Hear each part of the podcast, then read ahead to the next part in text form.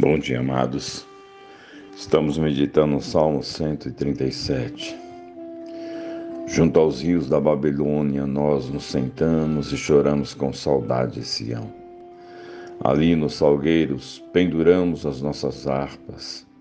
Ali os nossos captores pediam-nos canções, os nossos opressores exigiam canções alegres, dizendo: Cantem para nós uma das canções de Sião. Como poderíamos cantar as canções do Senhor numa terra estrangeira? Que a mão, minha mão direita definha, ó Jerusalém, se eu me esquecer de ti. Que a minha língua se me grude no céu da boca, se eu não me lembrar de ti e não considerar Jerusalém a minha maior alegria. Nesse lamento, do salmista. Devemos destacar também alguns pontos que são exemplos para nós. O salmista age com coerência em relação à sua fé. Ele sabia, eles sabiam que a ocupação de Canaã fazia parte do pacto de Deus com o seu povo.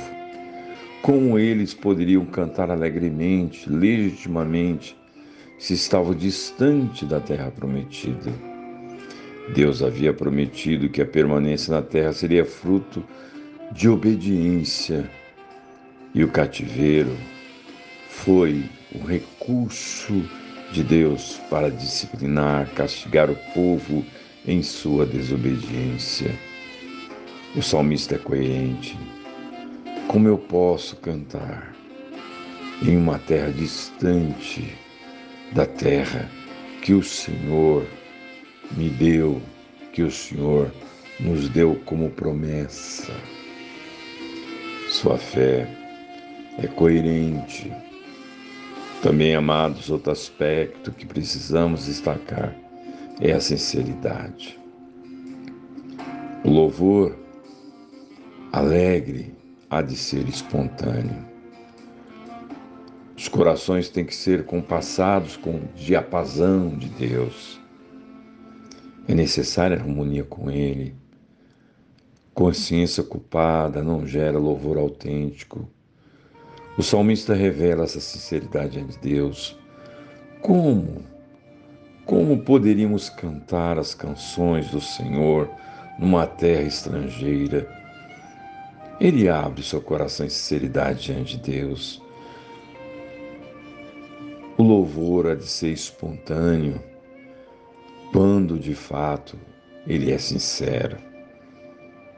Ele não sentia no coração nenhuma espontaneidade para expressar alegria, cânticos alegres em uma terra estrangeira. Sinceridade. Oh, amados, nós precisamos sempre caminhar em sinceridade diante de Deus. Hipocrisia, falsidade não alegra o coração do Senhor, e sim sinceridade. E só haverá de fato um louvor que agrade o coração de Deus se houver sinceridade que gera espontaneidade. Também, amados, ele não desiste das promessas do Senhor. Ele não deixou de confiar nas promessas do Senhor. Eles estavam ali no cativeiro, mas ele sabe muito bem, e eles sabiam muito bem que voltariam para a terra prometida. Ele não se esquece que ele é um cidadão de Jerusalém, sua identidade está ligada a essa terra que o Senhor prometeu, e ele é rigoroso consigo mesmo os verbos estão no singular. É uma tomada de decisão. Ele diz que minha mão direita define, que a minha língua grude no céu da boca. Ele toma uma posição radical diante das promessas do Senhor.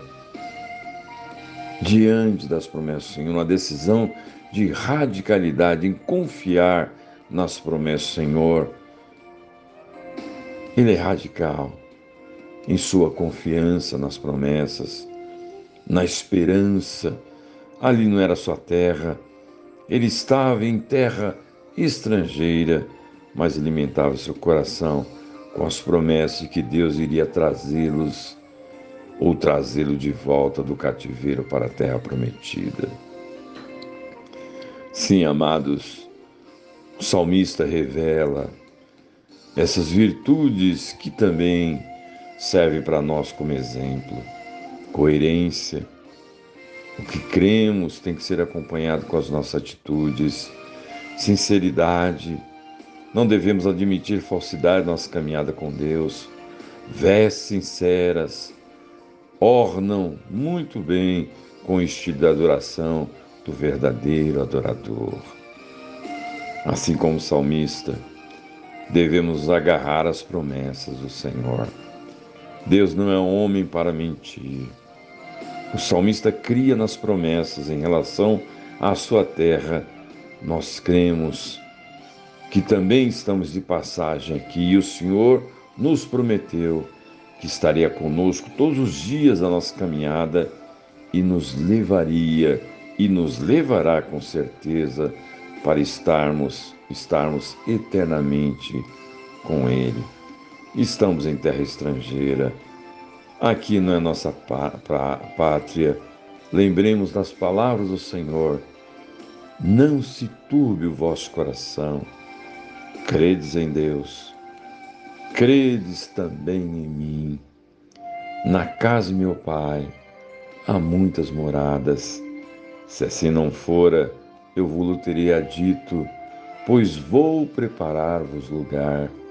E quando eu for e vos preparar lugar, voltarei e vos receberei para mim mesmo, para que onde eu estou estejais vós também. Que palavras que produzem no nosso coração descanso, confiança, esperança.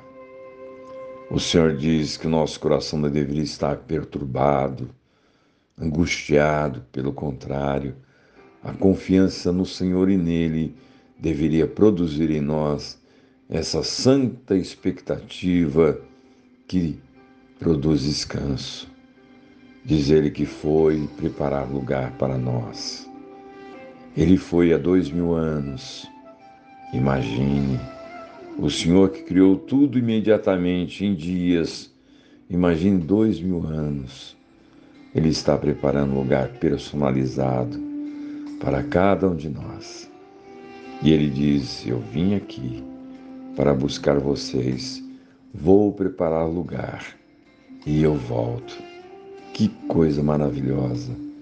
E volto para buscar vocês. E vocês estarão comigo, comigo. E eu vou repartir com vocês a minha alegria, a minha alegria. Oh, amados, vamos alimentar o nosso coração com essa certeza que estaremos para sempre com o Senhor.